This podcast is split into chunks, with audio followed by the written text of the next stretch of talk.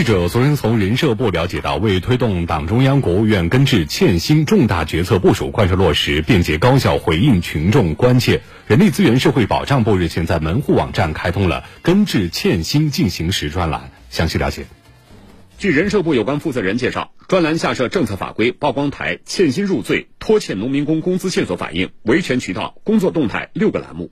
公众可通过登录人力资源社会保障部官方网站，第一时间了解根治欠薪相关信息，提供线索、反映问题、提出建议。人力资源社会保障部将汇总整理问题线索和意见建议，视情况分类处理，对群众反映强烈、带有普遍性的重要问题线索。人力资源社会保障部将会同解决企业工资拖欠问题，部际联席会议成员单位直接派员实地督办。经查证属实、较为典型的问题，将予以公开曝光、严肃处理。